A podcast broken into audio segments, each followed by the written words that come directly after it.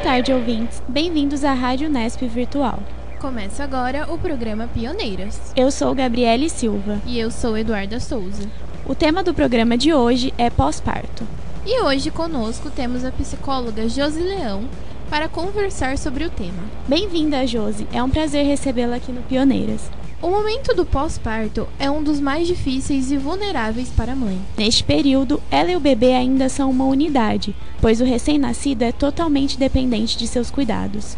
É nessa fase que a mulher sente diversas mudanças físicas, hormonais e psíquicas. Após o parto, o corpo precisa pouco a pouco se reajustar até voltar como era antes da gravidez. Neste período, é comum sentir o cabelo cair, transpirar demais e ter sangramentos durante 4 a 6 semanas até que o útero se recupere. A mulher também pode ter dificuldades e sentir dores durante as relações sexuais, principalmente se houver a episiotomia, que é o corte entre a vagina e o ânus. Com a transformação de mulher em mãe, é comum enfrentar diversos questionamentos e inseguranças, como o medo de fracassar. Josi, de acordo com a psicologia, por que esse momento após o parto pode ser tão difícil para a mãe? A dificuldade está na adaptação a essas transformações que ocorrem, né, no, no pós-parto. Porque durante a gestação, a mulher tem toda a tensão, primeira coisa, né, que, que muda assim drasticamente, né? Toda a tensão que a gestante recebia, né, a mulher recebe, quando ela é puérpera, essa atenção atenção vai toda pro bebê. Então isso parece uma coisa sutil, mas não é, porque ela tá num momento de vulnerabilidade psíquica, de adaptação, transformação dos papéis, né? Tem que se adaptar ao papel de mãe, tem que se adaptar ao relacionamento, que não é mais o mesmo. É, tem a demanda do bebê, tem privação de sono. Então são várias questões assim que, que dificultam, mas não é que tenha que ser difícil. O apoio é fundamental para a mulher nesse momento. A gente fala que é difícil para quem não tem apoio. É um momento delicado, né, de transformações assim, muito profundas, que a mulher tem que fazer movimentos de ressignificar muito, né, a vida dela. Devido à atenção que o bebê requer, é difícil seguir com a mesma rotina anterior à gravidez. A relação da mãe com seus familiares também pode mudar. Em relações heterossexuais, também pode ser sentido uma ausência do marido, já que a licença paternidade no Brasil é apenas de 5 a 20 dias. A mulher pode se sentir solitária sem a ajuda do parceiro com os cuidados da criança. Esse sentimento de solidão pode desencadear uma depressão pós-parto. Segundo a pesquisadora Marisa Teme, da Escola Nacional de Saúde Pública Sérgio Arouca, a depressão pós-parto atinge mais de 25% das mães no Brasil. Josi, como diferenciar os baby blues da depressão pós-parto? São duas situações distintas, mas que podem ser confundidas. O baby blues, ele acontece na primeira semana pós-parto, né? Ele pode acontecer na primeira semana pós-parto, e os sintomas são assim: mudanças bruscas de humor, né, que variam entre tristeza, irritabilidade, disposição disposição, baixa autoestima, uma sensação de incapacidade que é comum, né?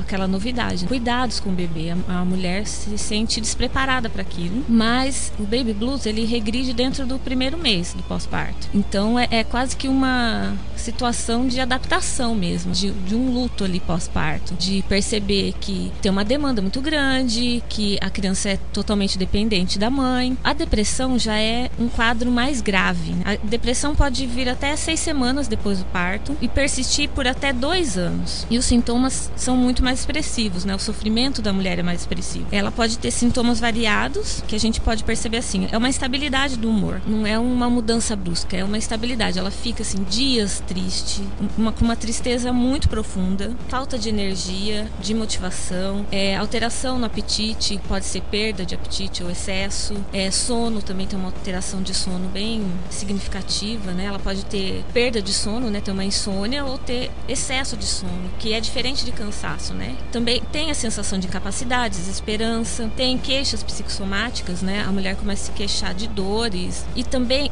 o que, que é fundamental a gente perceber, o desinteresse ou um extremo, um extremo, né, interesse pelo bebê. E em alguns casos também se apresentam pensamentos suicidas ou homicidas em relação ao bebê. Não são todos os casos que têm esses sintomas, é, nem sempre esses sintomas né, se manifestam, mas tem que observar assim, a apresentação desses sintomas mais graves. O que a gente percebe, assim, a diferença básica entre, assim, para resumir, do baby blues e da depressão pós-parto é um comprometimento funcional da mulher. Depressão pós-parto, você percebe que aquela mulher não está conseguindo atender a demanda nem própria, não só do bebê. Que o bebê você vai aprendendo a cuidar, cuidando, né? Você vai tendo ajuda, mas assim, ela perde a vontade de se cuidar, é bem diferente. Assim. O estudo realizado pela pesquisadora também percebeu que a maioria das vítimas de depressão pós-parto são de cor parda, de baixa condição socioeconômica e que não planejaram a gravidez. Josi, como o planejamento da gravidez pode auxiliar na prevenção contra a depressão pós-parto? Planejamento não é uma garantia de prevenção da depressão pós-parto, não. Porque cada gestante é única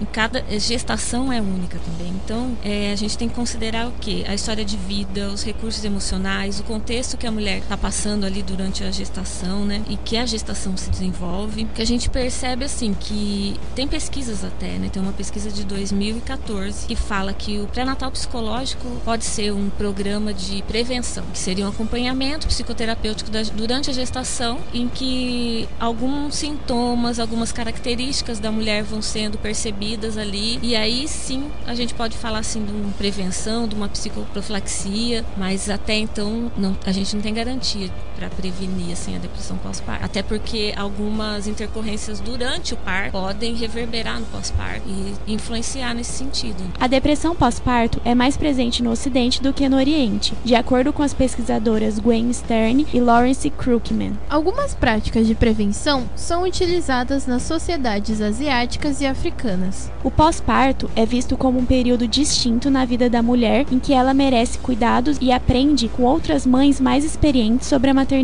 No Brasil, a sociedade preocupa-se mais com a mãe durante a gravidez, mas o pós-parto e a preocupação é maior com o bebê. Josi, você acredita que a depressão pós-parto é normatizada e até cultural no Brasil? Eu não acredito que seja normatizada, né? Eu vejo assim que algumas implicações é, socioculturais facilitam a questão da depressão pós-parto ou mesmo a crise que a mulher é, se depara com a maternidade. Porque se a gente pensar que tem uma cultura de que a mulher é a única responsável pelo bebê, que essa exclusividade materna, que é a única, tem que atender a demanda do bebê, a questão da romantização da maternidade, a questão cultural, até o machismo, né, estrutural que a gente tem, que é tudo a mulher, tudo a mulher, é tudo responsabilidade, né, tudo culpa da mãe, né, vamos resumir assim. E aí o que que a gente se esbarra, né? Falta de informações da mulher sobre o que que é ser mãe. Hoje a gente vê muito assim, as mulheres cada vez mais sozinhas, porque saíram do núcleo familiar, saíram daquela rede de apoio familiar que antigamente se tinha, né? Todo mundo morava perto. A questão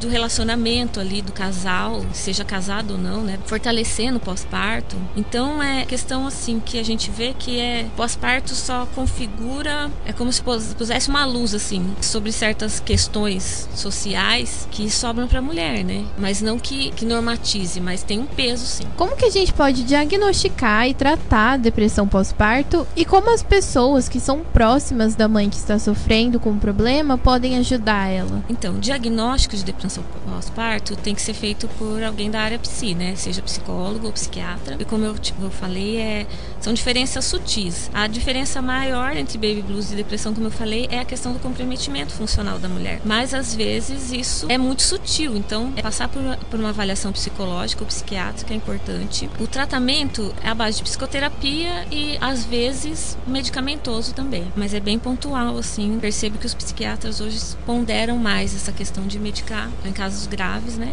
onde o comprometimento é mais acentuado. Com relação como pode ajudar, eu vejo que pode ajudar desde que sabe que a mulher engravidou. Observar ali como é que essa rede de apoio se forma em torno dessa gestante, com quem ela vai poder contar nesse pós-parto é importante, porque depois que o neném nasce, essa questão de que as pessoas se preocupam mais com o bebê é real mesmo, né? A mulher é muito negligenciada ali nas suas necessidades. Pessoas vão visitar e esquece que a mulher às vezes precisa tomar um banho, né? Às vezes não comeu direito. Se preocupar com essas necessidades, né? Porque o bebê ainda não verbaliza, tal, mas precisa ser assistido sim, não pode ser negligenciado, mas a mulher que cuida também tem que ser cuidada, né? Então, a rede de apoio social que ela tem, tem que se preocupar com coisas básicas, né? Com a demanda doméstica, quem que vai arrumar a casa para ela, vai ter roupa limpa para ela vestir, sabe? É, alimentação, cuidados com o bebê, são coisas que parecem simples simples, mas tem um peso muito grande no pós-parto. Quando uma mulher tem que se preocupar com essas coisas. Então a gente percebe assim que às vezes pessoas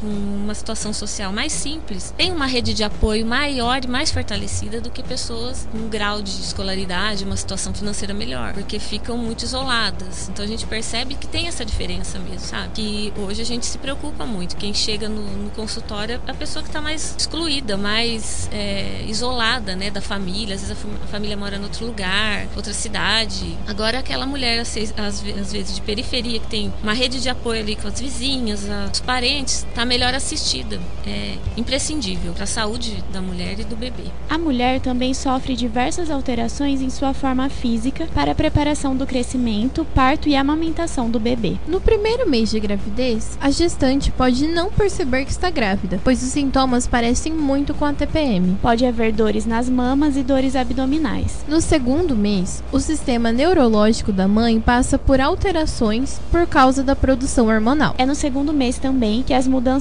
mais características da gestante começam a aparecer. As mamas aumentam, a mulher sente enjoos e começa a urinar com mais frequência. No terceiro mês, há um pequeno ganho de peso, apenas 1 ou 2 quilos. O volume de sangue no corpo aumenta e algumas veias, como as da barriga, mamas e pernas, tendem a ficar mais visíveis. As gengivas podem ficar doloridas e cabelos e unhas podem ter transformações no terceiro mês. No quarto mês, a barriga já começa a aparecer. É no sexto mês que a pele do abdômen começa a esticar e a gestante passa a sentir coceiras na região. As dores nas costas começam por causa do volume da barriga e o peso também pode provocar varizes nas pernas. O sétimo mês é um mês que requer muita paciência. É nessa fase que o cansaço da gestante aumenta. O corpo quer preparar a mulher para o parto e as alterações hormonais são facilmente percebidas. No oitavo mês, a gravidez está na reta final e o organismo começa a produzir colostro, o líquido que vem antes do leite materno. Aumenta as secreções vaginais e a mulher pode ter dificuldades para respirar. O corpo já sofreu muitas mudanças físicas até o oitavo mês. O bebê está perto dos pulmões e a parte de cima do seu útero está debaixo das costelas. No nono mês, além do aumento de peso, os seios ficam inchados por causa da produção de leite. Os ossos da bacia começam a abrir e é comum ter dores na bacia, no pubis e na região baixa da coluna lombar. São muitas mudanças físicas nesses nove meses, então o corpo precisa de um tempo para normalizar. Depois do parto, o corpo da mãe leva cerca de 3 a 6 meses ou mais para voltar a ser como era antes da gravidez. O corpo pode não voltar a ficar igual ao que já foi. A barriga fica menos firme, tornando-se flácida, e podem ficar estrias e manchas na pele. A alteração hormonal, o peso exercido, exercido pelo bebê nos órgãos internos e o parto podem provocar alterações na zona do períneo. Todas essas alterações levam a perdas de urina, mais conhecidas como incontinência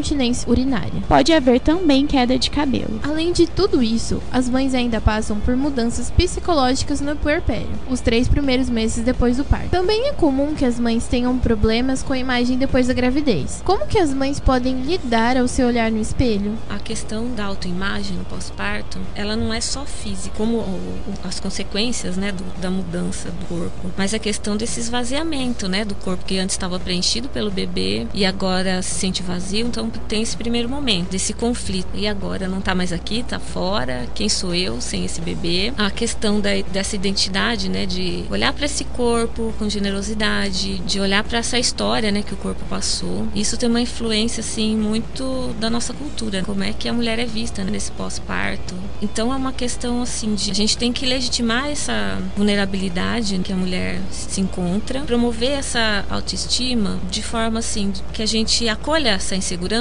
sem supervalorizar ou menosprezar, que a gente também não, não pode chegar para mulher e falar assim, ah, depois você vai, volta para academia e recupera, porque a gente isso não, nem sempre é possível, né? Às vezes nem é compatível com a vida que a mulher tinha antes, mas dá um sentido ali, né? Tem um propósito, tem um tempo de recuperação, né? De reorganização né? do próprio organismo, do útero voltar ao normal, o tempo da amamentação, a, o corpo tá sob uma influência hormonal muito grande, então, sabe, esclarecer essas questões para a mulher, naturalizar aquilo que é natural e acolher as inseguranças. A exibição do corpo de famosas após o parto nas redes sociais pode influenciar negativamente na recuperação da mulher, considerando o envolvimento de diversos procedimentos cirúrgicos que muitas vezes não são mostrados nas redes sociais. Olha, depende da mulher, né? Pode tanto influenciar negativamente quanto positivamente. Depende de quem está do outro lado vendo isso. isso, né? Porque essa questão né, de procedimentos cirúrgicos, como você coloca, muitas vezes são omitidos mesmo. É, não é todo mundo consegue se recuperar, assim. Algumas mulheres já têm um histórico, né, de preparo físico, de atividade física, de cuidado ali estético extremo. Então, talvez para elas seja mais fácil voltar para um corpo dito, né, padrão, perfeição, tal. Mas a maioria das mulheres não se enquadram nisso. Então, é uma questão complicada. Por isso que eu acredito assim que essa desromantização da maternidade e essa coisa de objetificação do corpo feminino são duas coisas que batem de frente, né? Porque você tem que ser uma mãe plena e ao mesmo tempo tem que ser um corpo escultural.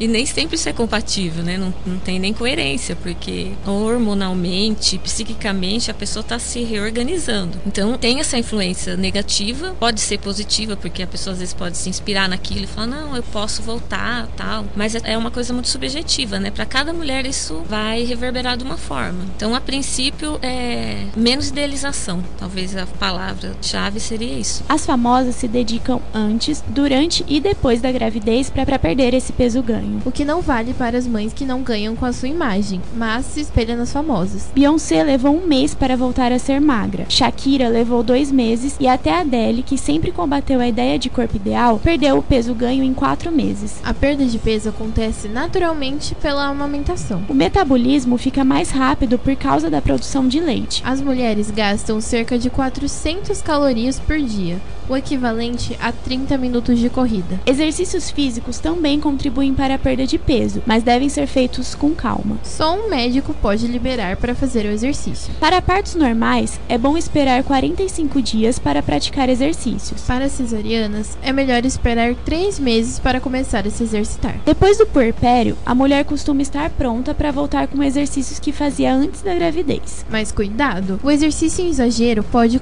pode diminuir a produção de leite e prejudicar a amamentação. Apesar dessa pressão para voltar ao peso antes da gestação, é importante lembrar que ser magra não é significado de saúde. Inclusive, a mulher que acabou de dar à luz não precisa tirar nada da alimentação. Isso significa que dietas para emagrecer são desnecessárias e podem prejudicar tanto a mãe quanto o bebê. Dietas tendem a tirar uma espécie de alimento, e o leite precisa de nutrientes e de uma alimentação saudável. A mãe deve comer fibras, frutas, legumes, cereais integrais e alimentos com baixo teor de gordura. Para não reter líquido, é aconselhado evitar os produtos com muito sódio, como bebidas industrializadas. Vamos para um breve intervalo e já voltamos com o próximo bloco. Mulheres não são mercadoria, a nossa luta é todo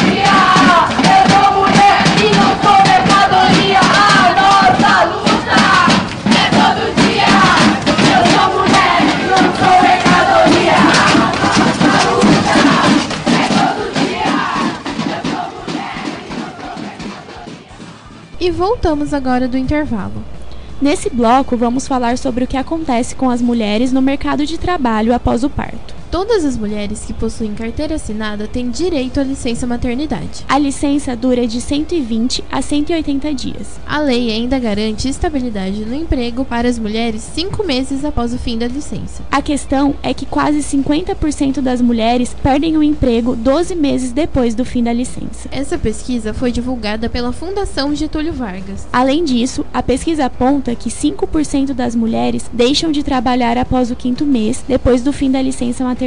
A maioria das mães que perderam o emprego foram demitidas sem justa causa. Em outros casos, as mulheres não retornaram ao emprego porque não tinham com quem deixar seus filhos. A mesma pesquisa da FGV mostrou que a maior parte das mulheres demitidas após o parto apresentam baixa escolaridade. O índice de afastamento de mães com escolaridade até o ensino fundamental é de 51%. Já entre mulheres que possuem um ensino médio completo, esse índice cai para 49%.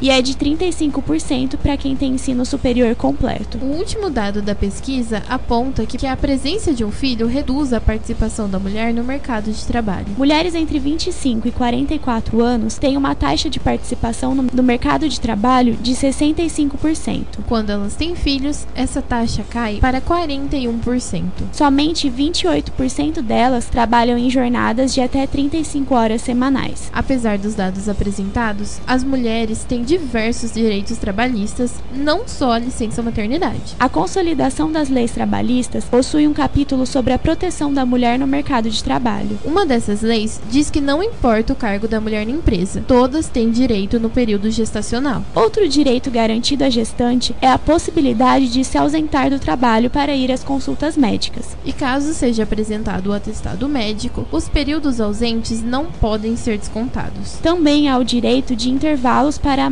amamentação, no qual até os seis meses do bebê a mulher pode tirar dois intervalos por dia para amamentar. As mães também têm o direito à creche, sendo possível a realização de convênios com as empresas ou a cobertura das despesas com auxílio creche. Além disso, as mulheres também podem ser transferidas de função, caso seu cargo no serviço prejudique sua gestação. Outro direito diz respeito ao aborto espontâneo, que oferece uma licença de 15 dias à mulher. Em casos de gravidez de risco, a mulher pode pedir uma licença saúde ao INSS. Não apenas no momento pós-parto, as mulheres têm direitos garantidos pela lei, mas em todo o seu período gestacional. Porém, muitas empresas ignoram a existência desses direitos e diversas vezes as mulheres perdem o seu lugar no mercado de trabalho. Em muitos casos, as mulheres não conhecem os direitos que lhes são garantidos e acabam aceitando a decisão da empresa. A maternidade ainda é vista por diversas empresas como um peso na vida da mulher e responsável pela queda de seu empenho. No mercado de trabalho, um filho ainda pode significar alterações na carreira profissional de muitas mulheres. Bom, e assim nosso programa chega ao fim. Nós gostaríamos de agradecer a psicóloga Josi Leão pelo debate e a participação no nosso programa. Você gostaria de acrescentar mais alguma informação? Quero só agradecer o convite para falar de um assunto que eu gosto muito, né? Que, e eu acho muito importante, que é o pós-parto. E é isso. Obrigada. Muito obrigada, Josi. Nós vamos agradecer também a editora de som Giovanna Romagnoli. E as repórteres Agnes Campos, Isabelle Toso e Nádia Linhares. O programa também não poderia ser realizado sem a nossa produtora Flávia Gasparini e editora Paula Borim. Eu sou Gabriele Silva E eu sou Eduarda Souza. Muito obrigada por nos ouvir e até o próximo Pioneiras.